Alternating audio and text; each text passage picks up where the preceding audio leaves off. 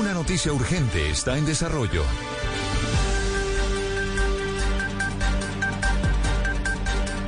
Doce del día, 32 eh, minutos. Atención, acaba de morir la reina Isabel II una de las eh, eh, mujeres, una de los personajes más importantes del siglo XX, acaba de informar el Palacio de Buckingham que efectivamente se da esa noticia que preveíamos desde esta mañana con todo el movimiento que se había dado alrededor de eh, el movimiento de en el en la casa donde se encontraba en este momento en Balmoral allí en Escocia donde estaba de vacaciones la sorprende allí pues esta situación de salud y termina ella pues eh, recluida llegar rápidamente la familia real y la noticia que está informando a esta hora el Palacio de Buckingham tiene que ver con eso, tiene que ver con la muerte de la reina Isabel II. Esto es una noticia urgente eh, que nos reporta a esta hora desde Londres Silvia Carrasco.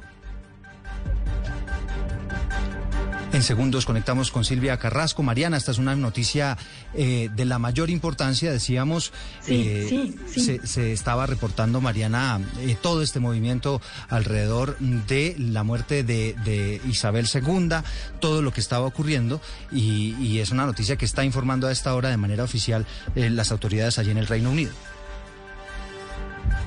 Lo que supimos fue que la familia real estaba llegando al Palacio Balmoral, como usted lo ha dicho, que queda en Escocia, pero pues esto ya es lo que nos están diciendo los medios que la reina ha fallecido. Creo que vale la pena recordar un poco lo que fue la vida de la reina. Tenía 96 años y estuvo 70 años en el trono.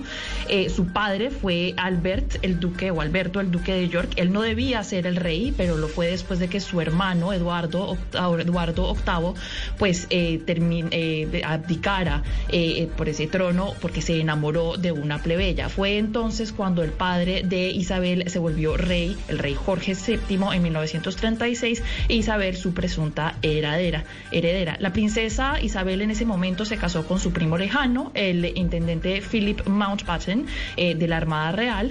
Eh, Philip también fue príncipe de Grecia y de Dinamarca y con él tuvieron cuatro hijos, Carlos, Ana, Andrés y Eduardo. Charles, Anne, Andrew y Edward, como se les dice en inglés. Eh, llegó al trono en 1953, 52, perdón, y siempre gozó de mucha popularidad, excepto en los 90 cuando tuvo un eh, problema, eh, un año muy difícil, entre otras cosas, porque fue el año en el que, en el 92, en el que se separó su hijo Carlos de la princesa Diana, quien era muy, muy popular. Ese es más o menos un recuerdo muy rápido de lo que fue la vida de la reina. Son las 12 del día, 35 minutos. Lo está informando a esta hora ya de manera oficial la cuenta en Twitter de la familia real. La reina Isabel II ha fallecido. Silvia Carrasco nos preparó el siguiente perfil. La reina Isabel II, la monarca con más años de servicio en la historia británica y ciertamente la que más cambios en el planeta tuvo que enfrentar en sus 70 años de reinado, llegó a los 96 con una enorme tristeza. En plena pandemia tuvo que despedir a su marido, el príncipe Felipe, en absoluta soledad. Así lo revelaba el año pasado en su mensaje de Navidad. Although it's a time of great happiness and good cheer for many, Christmas can be hard for those who have lost loved ones. Decía, aunque es una época de gran felicidad y buen ánimo para muchos, la Navidad puede ser difícil para quienes han perdido sus seres queridos. Este año especialmente yo entiendo por qué. Isabel II no nació para ser reina. En 1926, cuando vino al mundo, su padre no era el heredero y sus primeros 10 años fueron los de una niña casi normal. Pero luego su tío Eduardo VIII abdicó para casarse con una divorciada y la temprana muerte de su padre fueron las jugadas del destino que la llevaron al trono con apenas 26 años. The Archbishop performs the simple yet the most significant ceremony of the Queen's coronation.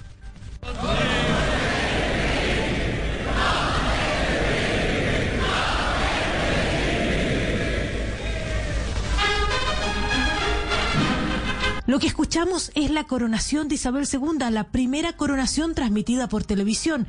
Ya tenía dos niños, se había casado seis años antes, en 1947, con un joven oficial naval, el teniente Philip Mountbatten, su primo lejano al que conoció cuando tenía solo 13 años. Él era hijo del príncipe Andrés de Grecia y tataranieto de la reina Victoria. Él la acompañó 75 años, en lo que siempre ha sido una férrea convicción de deber histórico. I declare before you all that my whole life, whether it be long or short, shall be devoted to your service and to the service of our great imperial family to which we all belong. Dice ella, muy joven, declaro ante todos ustedes que toda mi vida, sea corta o larga, va a estar dedicada a ustedes y a la gran familia imperial británica a la que todos pertenecemos. Pasaron frente a ella 15 primeros ministros con los que se reunía religiosamente una vez a la semana. Hizo más de 250 viajes, pero el fracaso matrimonial de su hermana Margaret y de tres de sus cuatro hijos ensombrecieron su proyecto de familia real idílica. También la mala relación y la trágica muerte de la princesa Diana en 1997 la marcó. James Whittaker, uno de sus biógrafos, dice que era consciente de todos los problemas de Diana. Without us knowing, and she hid this very well, she was aware that Diana was having an incredibly difficult time settling down to married life. Dice, sin nosotros saber, y ella lo ocultó muy bien, la reina era consciente que Diana estaba teniendo muchos problemas para acomodarse a la vida marital. En definitiva, lo que importa es que tuvieron hijos y ese rol lo cumplieron. Ese es el principal papel de la monarquía, simbolizar el futuro del país a través de una familia prolífica en herederos. En términos políticos, su decisión inquebrantable de equidistancia con los partidos políticos y absoluto silencio de sus opiniones fueron la marca de su reinado. El ex primer ministro conservador John Major lo explicaba así en la BBC en la celebración de sus 70 años de reinado. The Queen is above politics. Indeed, much of her influence is precisely because she is above politics. She exercises her influence by example. And her example, particularly in terms of public duty and public responsibility, is quite remarkable. Dice, la reina está por sobre la política. De hecho, su influencia es precisamente porque ella está por sobre la política. Ella ejercita su influencia a través de su ejemplo. Y su ejemplo, en particular, sobre su deber y responsabilidad, es verdaderamente notable. La vida de Isabel II fue un constante equilibrio entre su rol de monarca, donde debía leer y decir lo que el gobierno de turno le dictara sin poder cambiar ni una sola coma, y enfrentar los estragos de sus hijos, como los líos judiciales del príncipe Andrés, al que finalmente quitó su rango real, o los vuelos independientes de su nieto Enrique.